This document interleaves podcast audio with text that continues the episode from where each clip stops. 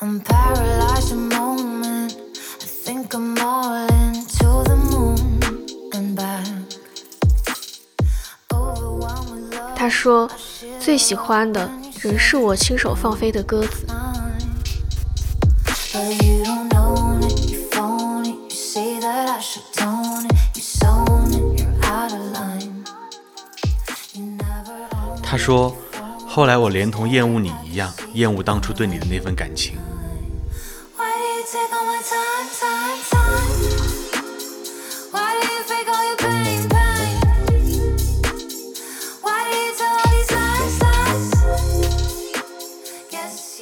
他说路况决定心态，心情选择道路。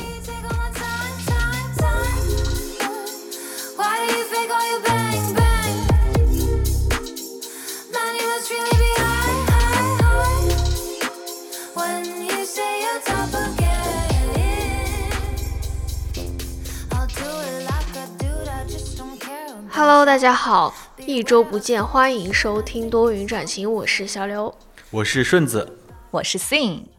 就是刚才片花的三句评论，就是你们有没有一种不知所云的感觉？有 是就感觉它不是来自于同一首歌的评论区。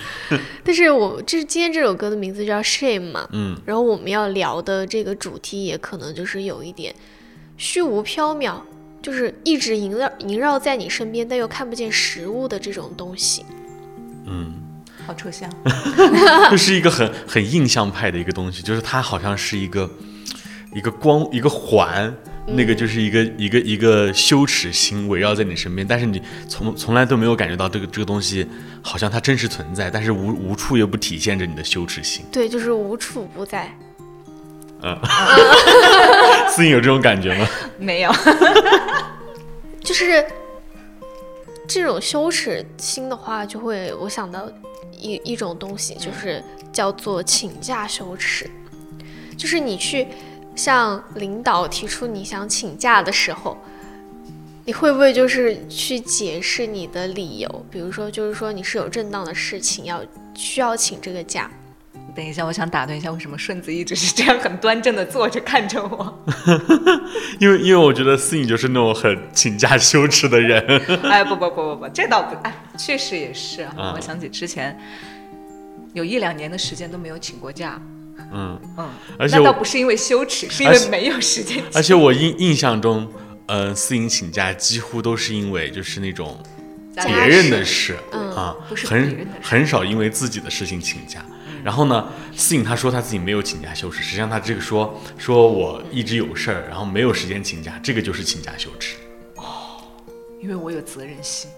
对，然后这就牵扯出来，我做准备的时候，我们就是很十分想讨论的一个话题，说说，呃，担心自己的工作没有没有能完成，或者说没有别人可以代替你去完成，这个到底是责任心重，还是一种请假羞耻？嗯我觉得我是因为我有责任心，太想把这份工作做好了。可能跟星座也有关系。思颖是一个处女座 但是我还是会觉得算是请假羞耻吧，就是你会去设想没有发生的事情，然后来束缚绑架自己。对，其实就是在那段时间很多事儿的那段时间，其实内心是很想要一个空档期，自己喘口气。嗯但是呢，就会觉得，哎，我要是请假了，那这个工作累积到后面是不是会更累呀？我是不是会做更多的事情？所以就很纠结，纠结了半天，索性算了，不请了。所以那段时间我都跟顺子说过，我请假，要么就是因为我外婆大寿生日了，要不就是家里人生病了，我得回去，就从来没有一次请假是因为自己，哎呀，我累了，我想请个假。这句话如果要是跟老板说，也说不出口，典型的一个这个你就是你觉得说不出口，就是一种羞耻。羞耻，对。对，其实我也有看见过一些讨论嘛，就是他会觉得说，呃，我请这个假是我自己的权利，而且我请的是事假，那就是没有你没有就是说这种权利去过问我的私事，嗯。就是但是放在实操上面哈，就很难不去主动解释，我是真的需要请这个假，我才来请的，我不是因为就是说我想休息，但其实休息也可以作为一个正当理由啊。对对对，我有个很典型的例子哈，就是我之前不是请了年假出去玩嘛，然后我们在群里面讨论，所有我们所有人就有一个人，呃，我们牵头的那个人他就说，所有人把你们请假的截图全部发出来让我审阅一下。然后我们就是有个很很有趣的现象，就是因为他们有体制内，然后我们也有体制外，然后就大家都发各自就请假的那个申请，然后就发现他们请假就会有一个女生是在银行工作的，嗯，然后他那边就是就是等于说制度森严吧，然后他们请假的时候就是要条条审批的，审批。对，然后而且一定要是那种很正当的那种理由，就是那个女生她她是被借调到呃另一个城市，接待到我们那个省会城市去先先学习一段时间，然后呢，他又要被又要这边他本来工作的那个单位又有一个什么活动，他需要去主持。然后呢，他这一天是正常请假，他后面两天是要跟我们一起去玩儿，然后他就是准备请这三天假，她只有第一天他可以正当理由，但后面两天就没有正当理由，他就很担心，他就一直说说我不行，我不行，我我要不要不我就不请假了，我到时候我连夜赶去跟你们会合，怎么怎么的。然后我们就说你不需要担心啊，而且你这个请假这个事情本来就已经很提前就跟你领导那边说了，而且你去借调学习这个事情是被临时安排的，嗯，就是本来就不在你的规划里面。然后你请假这个事情也是提提前打过招呼的。然后后来他就去请假，然后他就觉得哎呀，好好烦好烦，这个这个又又又觉得什么要跟这个沟通，要跟那个沟通，然后这个又不批，那个又不批，然后结果走下来之后也没有那么多问题，就是有的时候我觉得你这种自己想太多，自己想太多，对对，就是自己束缚自己。是，所以我都在说，之前我都是最开始来公司前前两年就基本上没怎么请过假嘛。但是近段时间的话呢，也是会觉得自己，如果说自己真的状态不好了，你想要一个休息调整的一个时间，其实你请个假，这样对你自己对公司都好一些。你如果一直状态不好的话，硬其实撑着硬撑着反而没那么好。工作效率没那么高，是，而且还有一个原因，我觉得就是刚才你们说的那个责任心嘛，就是可能是和项目制有关系，就是大家都有自己的工作安排，都有自己的项目。那如果你请假了，这个工作就没有人接手了，而且会考虑到就是说，那如果这个工作需要同事去完成的话，那是不是给同事也造对，成了增加负负担嘛。那就是人可以休息，项目不可以停滞，所以这个也是一个就是说没有办法请假的一个原因。嗯，但现在可以请了，因为我有顺保。对，然后这个这个事情就就是一个很有意思的事情，就是因为我那个时候请请假嘛，请假出去玩，然后我也有银保。对，然后我的事情就就交给交给思颖帮我处理，然后然后他刚好下一周要请假，然后我就跟他说，我就说那你下周的时候我给你顶起，对就是就是有的时候其实，嗯，大家有时候觉得这种责任心这种问题是在于可能同事之间你觉得是麻烦别人、或者怎么样怎么样，但实际上它是一个相互的。比如说，我觉得我今天有事情麻烦你，那你下次有事情你可以过来麻烦我，然后就是一个相互的，这样也会让彼此就是责任心放低一点点吧。然后就是说，大家哦工作效率啊、那些，大家工作效率啊那些也是有提升的。好了，我下个月麻烦顺子。好好好，反正不要麻烦我就好。然后，嗯，再说回来，其实我之前也是有一点那种就是请假羞耻的那种人。然后我就是上次出去玩才是有点改变，因为我朋友就跟我说，嗯有什么的，就是就是真的不是说公司离开你一两天就是不赚赚了了对，啊，这个是很典型的一个问题。说不定是我们自己把自己看得太重。对 以为自己太重要了，其实你一点都不重对，就比如说我请假那两天，真的也没有什么大事儿发生。要。哦，然后后来后来思颖也请假，然后也没有什么大事发生，就是嗯，对，就就甚至更闲。所以我是觉得，如果提前排好了的话，还是可以，就是嗯，但是但是对，确实是说到请假的话，你提前说嘛，提前说告知原因这些，我觉得没什么。嗯，但是还，嗯，但是还有一种请假羞耻，有没有可能是因为害怕被拒绝？肯定有啊。就是会觉得你这算什么请假理由？不批，倒也不会，倒也不会其 其实也还好。就是如果真的不是真的是没有那么多事的话，正常还是会反正反正我现在基本上跟老板请假，我都会问他，哎，比如说我打算什么时候请，这这这几天有没有什么事儿啊？先问一下。嗯啊，没什么的话，那那我能不能请个假？我要怎么怎么怎么怎么地，还是说一下，应该就没啥问题。现在都是这个样子，所以现在我目前是没有请假羞耻的。嗯，现在大家好像都 开始好一些了，对这个事情没有没有任何的老油条了羞耻感，是吗？但是我最近两个月好像两三个月都没有请过假，我都忘了我上一次请假应该是年初的时候去了，当时因为身体的原因、请了去看医去医院，对对对，然后就最近就一直很想出去旅游，但是又没有请年假。一说到旅游，嗯，就想起去年我们想一直想琢磨着请个假出去川西的一次，嗯，那次是典型的请请假羞耻耻。当时是怎么一个情况呢？哦，是不是因为就是说大家都想请？对，对，我们想集合大家所有人一起去川西游。把老板也叫上吧。对，甚至后面我和豆豆在纠结半天，走一起去跟老板说吧。走进办公室，还想做老板的思想工作，就很尴尬。嗯其实这个就延伸到一个话题，就不光是请假休息，实际上还是有有一种休息羞耻的那种感觉。对，就是说，中国的学生嘛，很少就会有 gap year 的这个东西存在。嗯，甚至就是我看有的这种短视频平台，有的这种学习博主，他会有这种就是把自己准备考研的这种视频，每天学习的视频发在网络上面嘛。然后他是他们甚至发明出了一种东西叫 gap day，就是只给自己一天休息、一天放假的时间。我觉得何必呢？这一天歇也跟跟没歇没啥区别而别。且一天歇了，你第二天不是更累吗？嗯，你得把这一天查漏补缺一下，但是我是进度给跟上。对，但是我是觉得，呃，gap year 这种东西，就是说，嗯，比如说你大学毕业之后，给自己一年的一个空闲的一个期，空闲期，去做自己想做的事情。比如说，你可以去呃做义工，你可以去旅游。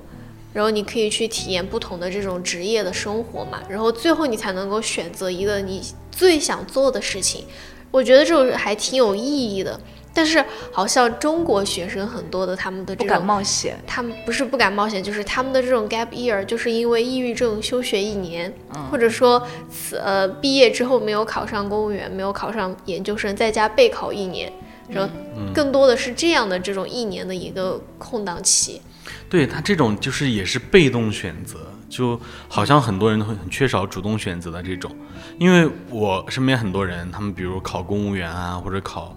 呃考研这些，然后他哪怕是在考研期间，都会给自己搞一些事情做。他不光要考研，他甚至还要打一份工。嗯，当当然也可以啦，有的人他就是一边工作一边考研。就是那种我们仿佛就是自己要想，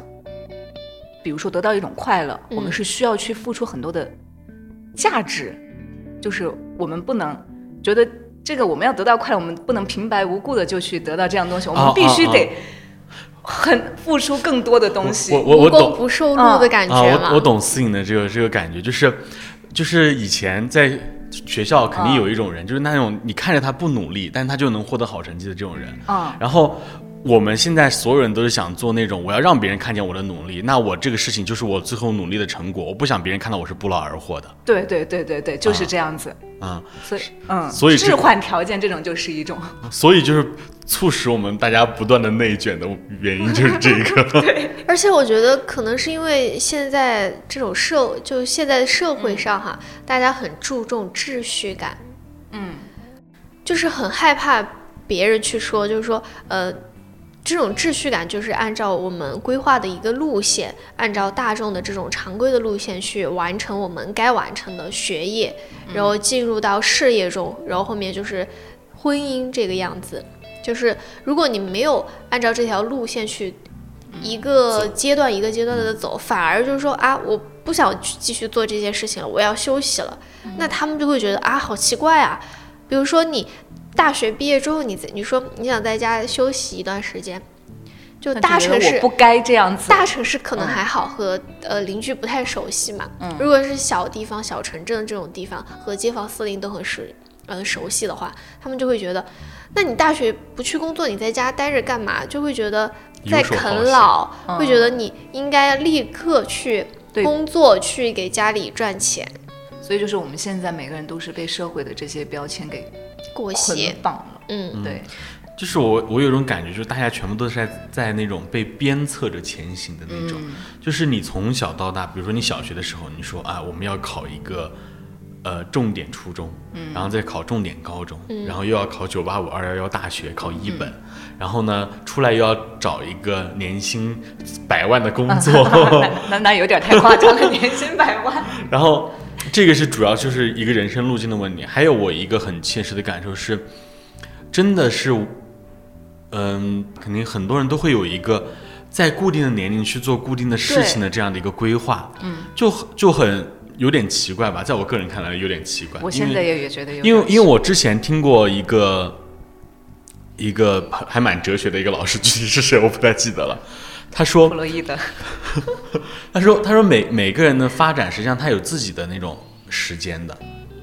每个人都有自己的时区。对，每个人都有自己的时区。就可能我现在的时进发展进程是没有跟没有赶上你的，但是我可能我后面发展很迅速，然后可能我未来还会超越你。就每个人是在每个人的节奏里面去生活的。嗯而且每个人的就是发展的速度也不一样，可能最开始是你很快，然后后面这个人就是慢慢慢积累了，他也可以就是很迅速的发展起来。所以就是不不需要在同一个时间去进行一个对比，只需要和自己在不同的阶段进行一个对比就可以。嗯但是就是呃，比如说羞耻感很重的这类人，他们如果听到别人的指责的话，可能一开始也会说你要你来说三道四，但是到后面他们就是也会因为一些自责的情绪、一些羞耻感作祟嘛，就会思考，诶，他好像说的也有道理，我是不是应该呃马上去工作，去给爸妈就是说赚钱？如果我在家休息，是不是显得我很不孝顺？他们就会开始就是进行一个反思的大动作。嗯，然后就会妥协。对，吾日三省吾身，每天就在那自省。所以我现在就觉得我，我包括我之前以前，其实也和你们刚刚提到的那种想法差不多。我就会觉得，啊，嗯，因为家庭教育的观念嘛，可能会觉得我必须要在合适的时间去做合适的事情。嗯，那我现在其实。因为我就没有在合适的时间做完成合适的事情，所以现在完全就是一个顺其自然。就很多时候别人说什么，你不要太去的太去 care，太去在意了。嗯嗯，反正就是很多时候就想想自己，哎，我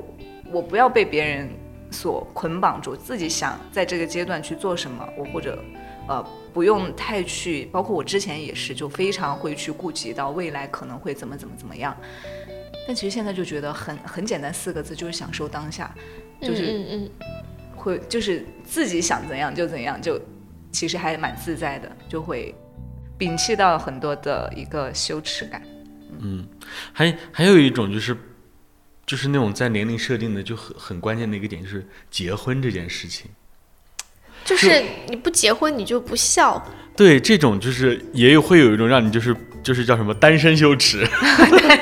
对啊，甚至还发明出了就是像剩女这种词汇。嗯，嗯，就是很很奇怪，就是你呃拿之前很火的一段话，就是说。他要，呃，父母经常要求我们大学的时候不允许谈恋爱，啊，对，然后一但是又毕业马上一毕业就马上就马上结催结婚，好离谱啊，真的。就是这个事情的合理性真的应该被质疑一下。哦我我有一个朋友就是这个样子的，就是他上学期间父母管他早恋管得特别严。其实我觉得早恋这个事情是真的那么的，就是说罪大恶极嘛，好像也不是。然后他是他上大学期间，好像他父母都说最好不要谈恋爱。然后一大学毕业，他父母就开始催着他去找对象，就是说给他安排相亲，这样就是根本没有一个转变的一个阶段。那所以其实我我就感觉到父母就是典型的，你在合适的时间就该做合适的事情。你大学阶段就必须好好读书，你一毕业就必须马上给我结婚生子。对，我我觉得他们的观念里面，传统的观念里面，我们就应该这样子，这个阶段一步一步的去走。但是现在现现代社会，我觉得已经不这样了。就是已现在已经是是真被整顿了，我觉对，一。定要整顿。就是你好像二十八岁，在大城市你还很年轻，然后如果是在，呃，思想稍微有一点点，呃，怎么说传统风传统的嗯这种地方，就会觉得你都二十八岁了，你怎么还单着？就是这种。嗯，我觉得可能就是因为他们这种人就是被凝视的一代，他们自己是很有这种可能这种耻感的，所以他们会把这种耻感再进一步，就是说再加到下一代的这种身上。所以我突然就延伸这个，当然不是说关于早恋的事情啊，就感觉我们现在有这个羞耻感，可能真的跟家庭教育、我们传统的观念有所影响。因为我们就是很多时候小时候很多事情，那具体哪些事情我们可能一下子也想不起来，但反正就是很多时候的一些贬低和打压，导致我们会有一些强烈的负罪感。我想到一个很简单的例子啊，就比如说小时候我们考试成绩下来了。可能我们考了个五十几分，啊，嗯这个时候父母就会说，就你你你如果笑呢，他就会说，你看你笑嘻嘻的，我就来气。说什么 那你呃什么死皮那你如果赖脸的，啊。然然后如果说你你你其他啊什么时候就得意忘形了呀，他会说你现在得意忘形，我下次看你要考能考多好，反正就是这种他们的这样一种打压式教打，压式的，对，会让你觉得哦，我好像好考好了也不行，考差了也不行，开心也不行，开心也不行也不行。得意也不行，然后反正就是从小就是父母这样对我们，其实长大了也就是变成了领导和老板，所以我们会 非常的增加了自己的一些这样的一个羞耻感，就是自我的 PUA，自己 PUA 自己。还有一种就像嗯。有点像思颖刚才说的，有一个人的存在让我们不断的羞耻，那就是别人家的孩子。嗯 就父母总会拿别人家的孩子来举例子，嗯他说，比如说，哎，我们考了九十分，别父母就会说，哎，别人家孩子考九十八，你怎么考不了九十八呢？嗯别人家的家长年入百万，你怎么没有年入百万呢？就是这种。然后还有就是，大家一个大势所趋的那种，包括像前面我们说的这种结婚到年年纪的这种，实际上在父母的年纪，他们可能真的就是二十多岁就是结婚的年纪。对啊，他们那一代就是这个样子。所以就是说，在我觉得我们在这个年纪也应该做这样的事情。嗯嗯，但现在代在发展。其实二十多岁有很多可能性，就像我之前看见了一句话，就是说，好像说二十八岁是你生育的最佳年龄，然后有一个人评论就说，这个年龄你做什么不是黄金年龄呢？嗯，然后还有，然后还有一个东西叫我，就是叫做 career break，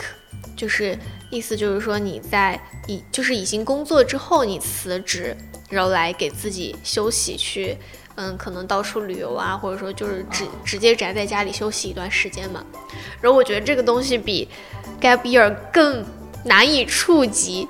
因为 gap year 你只需要承担的是别人的眼光，但是像你工作之后的这种休息，你就需要就没有收入来源你需要。承担的是你去找下一份工作的时候，HR 对你的质疑。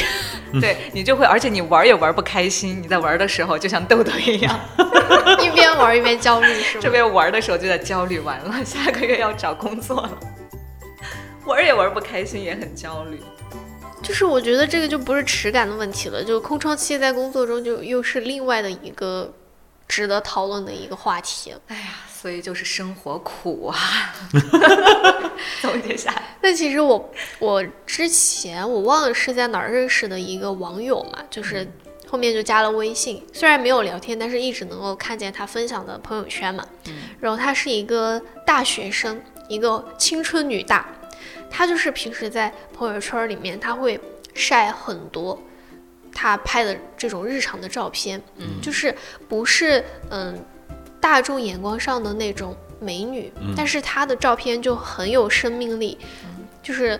会有一些可能幅度很大很大的动作，你能够感觉。你看到这张照片的时候，能够想到他想到她拍照的这个心情和状态，嗯就是很青春洋溢的这种感觉。嗯然后前段时间我还看见他去，他去云南还是去哪个地方去做义工去了，嗯好像他现在就是大三大四吧。然后就是感觉是找了一个这种休闲的休息的时候去做义工，然后就是白天就工作嘛，嗯，可能就是说，嗯、整理一下客栈，然后说，呃，换一下床单被套啊，或者说接待一下客人嘛，然后晚上他就可以去看日落，就很美好的生活。好羡慕。你刚刚提到这个女生，让我想到另一个羞耻，叫拍照羞耻。对，就是你拍照的时候，非常严重的拍照羞耻，对吧？？就是你总想要表现好自己最佳的那个表情，嗯但其实你说放松去拍照的话，会更有感染力。对，所以我比较喜欢大家抓拍我，你不要让我摆拍。但是我那天还看到一个网友分享，他嗯翻自己小时候的相册，他说小时候自己那些照片也也不是说自己有多好看、多美、多精致，然后年纪也很小，穿的衣服也没有很光鲜，但是就看那个笑，就是就是真的是很有感染力。现在自己的照片就很难再看到那样的笑了。因为我喜欢拍照，我也喜欢拍别人嘛，然后我就能够感觉出来，就是有的人拍照，就比如说我说，呃，那个地方背景很好看，你过去我给你拍一张，他就会立马会觉得很不自在，对他会觉得很不自在，觉得嗯、呃他看镜头的时候突然就会说，本来是很正常的一个表情，然后说拍照的话就会有一点怯怯的，就感觉好像很怕自己的动作，很怕自己的表情出错。我觉得这也是一种羞耻，嗯，我我我非常典型，我就是是？像我出去，我跟豆豆一起玩儿，我就很喜欢抓拍嘛，我就抓拍。你看我跟他抓拍出这么多好还不错的照片啊，但是黄黄豆豆女士呢，就一直没有抓拍我，所以我那天就说了她，我说你为什么不拍我？她说好，明天我就给你拍。结果你你你也发现，她明天第二天就拿着手机一直怼着我来，然后当时我就。就烦呢，然后我就抓拍抓拍他，来拍了啊，摆好造型。我说三二一，拍好了没有？然后他就这样子，然后就搞得整个人很尴尬，很羞耻。而且我也是那种很典型的那种拍照羞耻的人。我以前拍照还会笑，我现在拍照几乎不会笑。因为就是觉得自己不笑更好看是吗？嗯，对，有一点。嗯，就是而且我也是，就是很多时候拍照拍照嘛，最多可能就没有表情，或者说抿嘴笑，但是很少会有露齿大笑的表情。嗯，对我很羡慕别人在朋友圈发的那种照片，就是那种就是嘴巴张得很大，然后很露齿开心笑的，，对对对。其实这种真的看对见也很开心，我们看见也很开心，就很有感染力。对对对对对，我也很喜欢。然后我们刚才其实有聊到请假羞耻，然后休息羞耻嘛，然后还有拍照羞耻。其实还有一个就是一种羞耻，就和可能会和刚才刚才说的，就是说恋爱这个问题有关，可能就是性羞耻。嗯嗯然后我就想到我之前初中的时候吧，然后有一次我在家里看美剧，我记得很清楚，就是看的是《吸血鬼日记》。嗯。然后美剧它就是拍的一些画面会稍微有点大胆，还有台词很直接嘛。当时最开始我看的那个剧情明明就是很严肃、很正经的，然后我爸妈也在旁边，结果突然那个电视上就出现了一段床戏，然后我妈就说：“她说你看的都是些啥呀？”然后那那个时候我真的超级的尴尬，然后我后面再也没有在家里的电视机上面看过任何一部美剧了。嗯，你不说你你不要说美剧，我就这今年年初我跟我爸妈看了一个什么贺岁片还是一个什么剧，嗯嗯，我都忘了它的名字了，也是演着演着就跳出了一段，就，然后所以那个时候，因因为毕竟成年了嘛，不再像小时候。我记得小时候，因为我跟我妈一起看的时候，看到一个吻戏，我妈蒙住我的眼睛，蒙眼睛，嗯，对我把家里的那个桌子上、茶几上的那些茶杯都给踢倒了，我记得那次。所以这一次今年跟他们一起看的时候，我当时就很镇定，看着我们仨都一言不发，就赶快过，赶快过，就很快那个镜头闪过去就还好了。但是真的觉得很羞耻。其实有一个很典型的这种，就关于呃性羞耻就闭口不谈的一个事情，就是小孩很多时候会问父母说我是怎么来的，嗯，然后家长很多都是都会说垃圾桶捡的，对桥底下捡的，对，这种，我觉得这个话，这个这个说法从一开始就已经去梳理我们和父母之间的关系了。你知道吗？我小时候，我妈说说过我是从医院垃圾桶捡的，然后还说过说我是从她的那个胳肢窝里出来的。胳肢窝，嗯。就是又离谱又心酸。就你你想，就是如果一个孩子出生，其其实你完全在性教育这个方面，你完全可以不用说的很直白，你可以说你是从妈妈肚子里面出来的，或者怎么样，就是有有这方面的说法。因为你，因为我觉得小孩真真的是母亲身体的一部分。就是你要要知道，我们是就是难以割舍的亲情是怎么来的，而不是说通过一个，呃垃圾桶捡来的这种说法，实际上真的很割裂情感。而且你说到这个，我突然就想到，明明就是母亲怀孕是很辛苦的一件事情，但是因为羞耻，她说他是从垃圾桶捡的，就是轻而易举去弱化了他在怀孕过程中的这些辛苦。然后我还想到有一之前有一次，我不那个老炮那部电影，我、是不是在贺岁期间上映的呀？对，然后许晴那一段对对对对对，然后当时我就在影院看的嘛，嗯。因为是贺岁片，也有很多家长带着他们自己的小孩儿去电影院看这个，结果没想到后面来了一段就是稍微就是很露骨的这个画面，就是许晴的那一段嘛，嗯嗯，然后瞬间我就感觉我周围的那个那个空气都就是怎么说都凝结了。凝结了，对，就能够感受到那个尴尬好像从无形变为了有形。啊，但其实我觉得，就是说，大家对性的这种羞耻的观念，除了就是说不敢去提及这类事情，还有一个就是说，后面就是说长大成年之后，就是说对于这种性行为中带来的快感，好像也是会觉得很羞耻的，就是不敢说去享受。嗯但其实现在还好吧，我觉得就是你一旦放开了，觉得没啥，其实周围的人他都觉得没啥。嗯，好朋友之间啊，好朋友之间，嗯其实真的，嗯，我觉得都都还好，因为有一个事情是我身我切实的我自己自身的一个例子，就是，嗯，包括我们接下来可能还不是要聊这个关于月经羞耻的这个话题嘛，但是我分享的事情是前段时间我我妈妈做手术，然后她是做了一个呃卵巢卵巢囊肿的一个手术。然后呢，然后我妈妈就跟我说，其实她之前就跟我说她有这个问题嘛，然后就是，然后就当时其实也也有点就不好意思跟我说，我就说啊很正常啊。啊然后，然后，然后我，然后我妈我就说是很很正常的妇科妇科疾病嘛。然后，然后我妈就说说什么说什么自己都呃快绝经了之类的这种。然后我就觉得哎，好像就是一个妈妈跟一个儿子可以谈这样的话题，其实也很也还挺好的。嗯啊，就是因为有的时候真的是因为就是就是蒙上了这层这层羞耻之后，我们就很难去说这些事情。包括你像那个那个电影，就是叫《悲伤逆流成河》。嗯，它实际上那个女主她很很悲惨的人生，也是因为这方面的羞耻，没有去跟她妈妈说。她跟她妈妈说，她妈妈觉得这个事情是他自己编出来的，或者怎么样怎么样的，然后才导致这样的悲剧产生。对啊，我就很不理解我们为什么要因为自己的身体，因为我们自己的某种器官而觉得羞耻呢？嗯，对，其实真的很没有必要爸爸妈妈那种，以前的话，他可能也是因为传统观念吧，觉得这种啊不能怎么怎么样说的太露骨啊之类的，所以就一直很避讳。呃对避讳这种事情。那其实我突然，我昨天你们在跟我聊到看到这个这个话题的时候，我就嗯去想到了，就是余秀华那个诗人，我不知道你们之前应该都知道对，我知道对他说穿穿越大半个中国去睡你，嗯，这时候真的很想再跟大家分享一下他那段话是怎么说的，因为他这个就是就打破了很多，就是尤其是女性对性相关的那种羞耻感嘛。嗯因为他本身自己就有先天性的一个脑瘫，所以他当时接受采访的时候说这么一段话，他说：“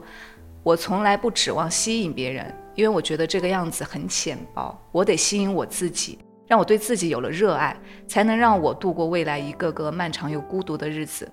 我愿意你是世俗所认为的丑陋。”崎岖不修边幅，那又如何？因为绝大多数的世俗是默认男性凝视的世俗。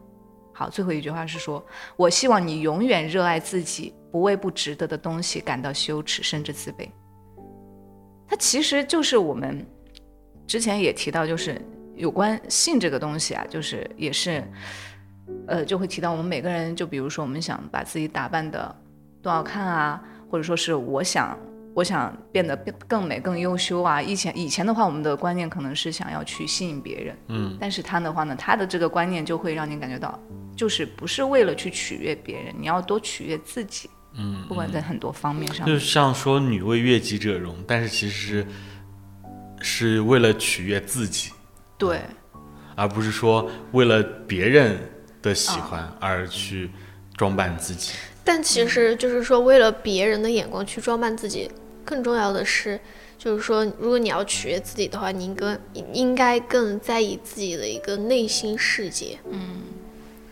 因为就是月容这种东西都，就还是挺表面的吧。嗯嗯反正就是都为自己着想吧。包括月经羞耻啊，这个，哎，我想到我以前真的初中的时候。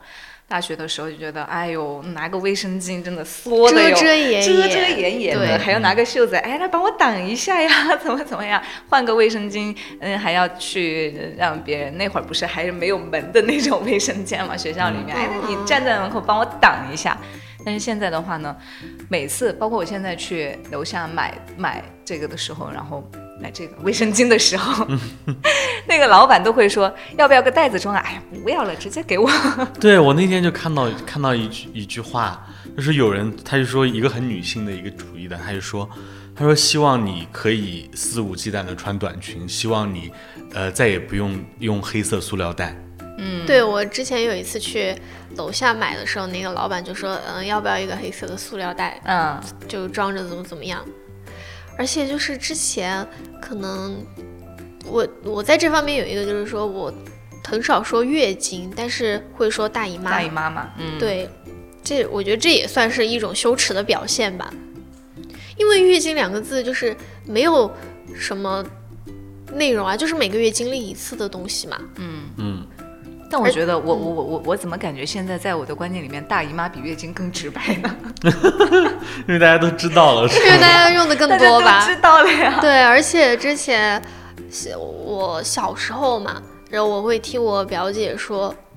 她说她去买面包，我说是的吗？面包是什么东西啊？然后后面她买了，我才知道她买她说的面包是卫生巾，就是连卫生巾都拿了一个词语去替代。但是关键是你为什么会问出面包是什么东西？这我样的没有问题我没有问出，我是在想，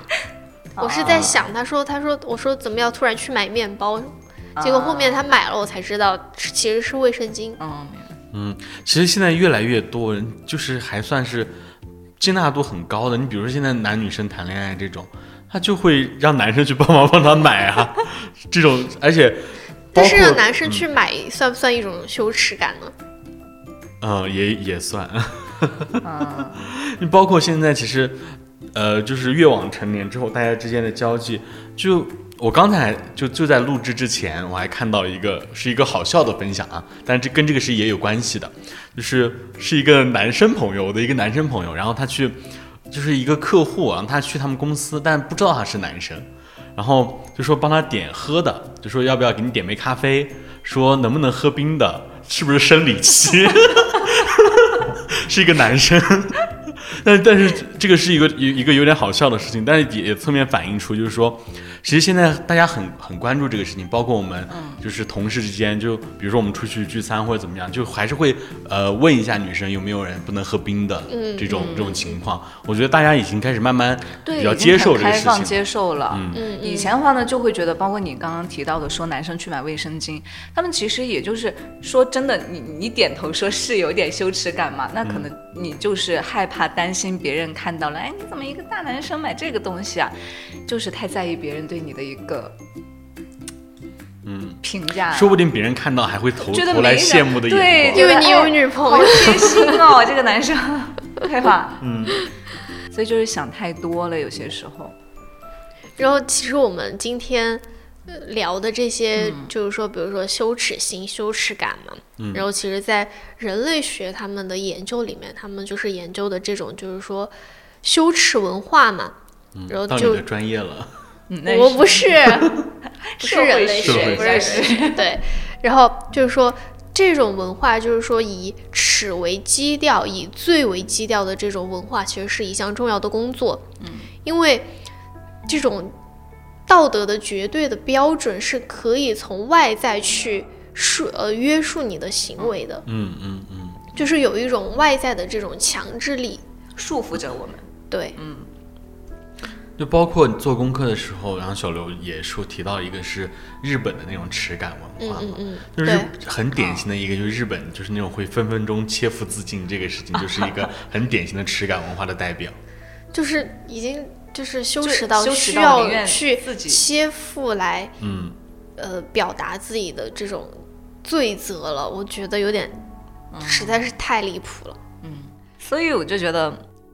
呃，羞耻感它其实就是一种很私密、极少被人承认的一个情绪。嗯然后，因为我们每个人又不愿意去承认，所以就没有办法去得到释放和治愈。然后我突然我突然想到了一个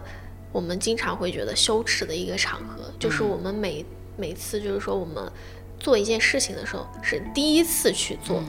然后就会很羞耻。啊、因为怕自己说做不好。对，你就很怕自己会做错，很怕别人觉得哎什么土包子呀，这个都没弄过。比如说第一次去星巴克，第一次去坐高铁，然后第一次去可能去坐商务舱、嗯这种嘛，嗯嗯，然后这种时候就是因为一些不确定性，然后因因为自己害怕出错的这种越这样，你其实越做不好。就很羞耻。对，我就想起了，我突然就有点想分分享我近段时间就就就上周的时候发生的两件事情。一件事是我自己，因为不是我的那这个裤子它有点腰有点大嘛，嗯我就自己买了那种小扣子，可以别在我的对收腰的。很搞笑的是那天就是在早班高峰期。我地铁出来，你知道地铁一出来那一条路上就特别多特别多的人，就大家就是前前后后都有很多人嘛。我走着走着，我就觉得听到了“嘣”的一声，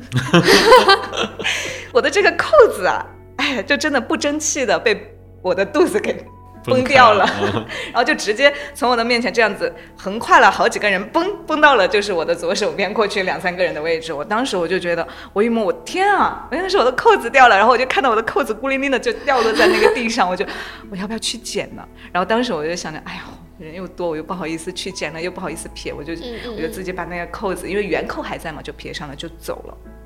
走了完了之后，我就跟我一个朋友就马上就分享了我这个羞耻感。我说：“天哪，刚刚人巨多，这个通勤路上我的这个扣子给崩掉了，好尴尬呀！”我说，那个时候上下呃上班的人特别多，然后人家就回了一个。通勤路上大家都忙着去上班呢，谁注意你这些呀？然后当时我就觉得，哎，好像对哦，我就是自己在给自己增加自己的一个羞耻感。其实没有人会 care 会在意这个事情，然后而且就是。哪怕是你换作是旁边的那路路人哈，看到了之后也不会知道这什么玩意儿嘛，可能就是你你你衣服上的一个扣子掉了呀什么，也不会想到说是你这个这个这个收腰的扣子没啥东西，所以当时我就觉得这个确实是就是自己把自己看得太那啥了，别人其实没那么关注你。就是我听思颖刚才说的嘛，就是他会用“不好意思”这个词，然后我不知道是不是川渝地区很喜欢用“不好意思”这个，其他地区的人听到“不好意思”，他会觉得有一种可能是抱歉的意思，嗯但是我们经常口头语上面的“不好意思”就是有一种啊，对不起，有一种羞，有一种怯的感觉。啊。对，就其实说回来，我刚才就一直想说，就是这种羞耻感，它最终的来源实际上是来源于我们不自信。对，就是不自信。就是有一有一个，也是一个好笑的一个一个事情，就是大家都知道那种地砖下雨之后会很滑嘛，然后这种事情大家肯定都遇到过，就有人摔倒。哎我正好也想跟你分享一样的事情，也是在我坐地铁出来的时候，嗯。我当时也就是有一个女生，她穿的是白裤子，嗯嗯。然后她当时走路的话又有点大摇大摆嘛，然后正好那天是下雨了，嗯就那个地板就特别滑，然后她走在我的前面，正好在这个时候，对面就迎来了几个大人。他们站在一排，然后那个女生她在走的时候，不是那种你知道那种人行道它有个下滑的地方嘛，她本来就走得很大步，然后一下子啪嗒一个屁股坐在地上，然后当时对面那几个大人走过来，哎呦，我摔跤了呀，有没有事儿啊？就过去关心她，但是那个女生其实站起来，她屁股已经就全脏了嘛，她拍了拍，就还继续走了。当时我会觉得，如果我是她的话，肯定会觉得很就是又说了又很很不好意思，很嗯丢脸。嗯，对。但是其实我真正的是一个旁观者的时候看到了，其实我觉得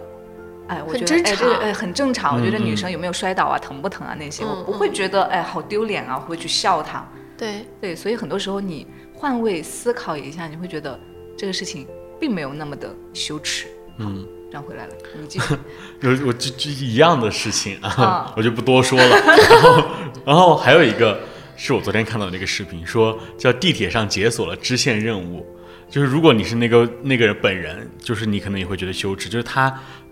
就是一一包那个枇杷全部都撒在地铁上了。我有看见，但是我没有点开具啊体的去。然后啊，然后就是说那个话题就是说叫地铁解锁支线任务拯救琵琶，就是到你那个琵琶洒落一地之后，然后所有人的第一反应是先帮你把那个帮你东西捡帮你捡起来，帮你收起来，然后没有觉得你这个事情很丢人，或者说应该我会感到羞耻啊，或者怎么样怎么样对哇，你这个让我想起了我妈妈，前段时间她买了一个那种挂脖子上那种水晶串儿，嗯嗯它就是一颗一颗的那种白珠子嘛，那透明的珠子。她就说她当时出去去厦门玩还是去哪儿玩的时候，就过马路，而且是在过马路的那个时候啊，这个就断掉了，然后那个珠子就撒了一地。当时所有就是旁边的几个小年轻都在帮我妈妈捡这个东西，嗯，然后我妈妈都是当时说，哎呀，人家太好了，太善良了，就一一直在感谢人家。嗯，就其实遇到这种事情的时候，现在我们正常人的反应不会觉得这是一件很丢脸、很羞耻，而是觉得需要帮助，哎，我去帮人家捡一下，就像刚刚的那个琵琶一样。嗯所以我们抛下羞耻感的第一步就是把路人都当做这辈子只见一面的人。啊，那这辈子只见一面，那又不会再见了，我有什么好羞耻的？啊，对对对，就是这种想法。这个嗯。我有一个很扯的事情，大家不推荐大家这样做哈。我也想，当时思颖在场，这个事情。就是只能说只能说我有点社牛在身上的。就是当时我们去贵阳玩，然后我们去那个贵州省博物馆，嗯，然后大概走到一个一个一个一个一个主题馆的时候，我就在那边，我们就自己开玩笑似的，然后我就在那边就假装是那个导游解说导游解说，野导游我，我就在那边开始解说起来了，然后慢慢的开始人越聚越多，人越聚越多。关键是他一直在那一本正经的胡说八啊！我在那边一本正一本正经的胡说八道，我就说什么说什么人类呃，说人和动物最大的区别是在使用工具，然后怎么怎么，反正我就在那边扯，然后人越聚越多，越聚越多，然后我我就突然觉得有有有点有点场面有点大了，有点控制不住了，然后我就我就暂停下来，我就我就我就蹲下了，然后我在那边狂笑，然后。这时候我我就没注意过周围的人嘛，然后当时豆豆给我反反馈就是说说当时我就蹲下来之后，然后旁边还有很多人说，哎，讲的不错、啊，讲的不错还还还给我比大拇指大拇指，怎么怎么的。但是但是但是我们旁边我们还有一个叫龙啊，另外一个男生就觉得很丢脸，在旁边站的离他很远。龙羞耻心就很但关重键，是还好那段时间我去上厕所了。就只有顺子和豆豆啊。嗯，但是当时我们也在那儿，后面我们也不是在那儿讲嘛，我们走到那个嗯恐龙化石的地方，对面不是有个阿姨嘛，拿个眼睛在那仔细的琢磨。嗯我们在旁对面讲的时候，那个阿姨真的在很认真的在听。所以说，所以说这个虽然是放下了羞耻心，但是也不误人子弟这么做。对 到时候保安被抓了，不要说是因为我们这样。那还有没有什么可以帮助我们放下羞耻心的方法呢？就是其实像我刚才这个说的，就是一个很典型的，你要去培养自己那种放下自己羞耻的一个当众发言啊，或者是表表现自己的嗯嗯这样的一个方式。就是以前我也是那种，嗯，很胆怯吧，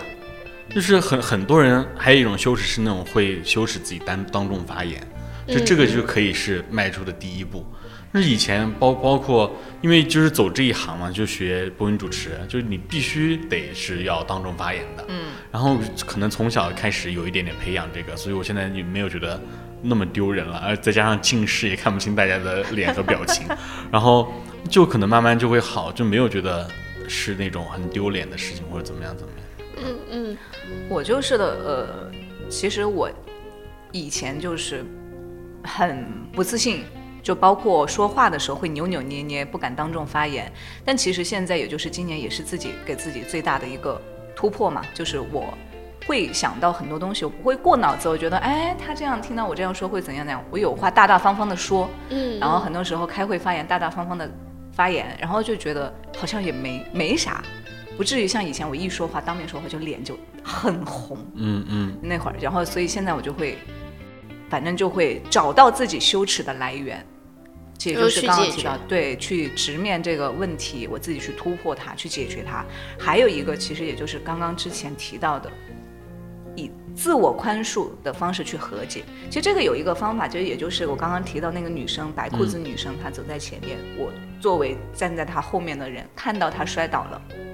我会转位、换位思考一下。如果我是他，我会怎么怎么样？我真的会感到羞耻吗？然后还有包括我裤子纽子崩掉的那一刻，如果我是一个路人，我真的会觉得这件事情很丢脸吗？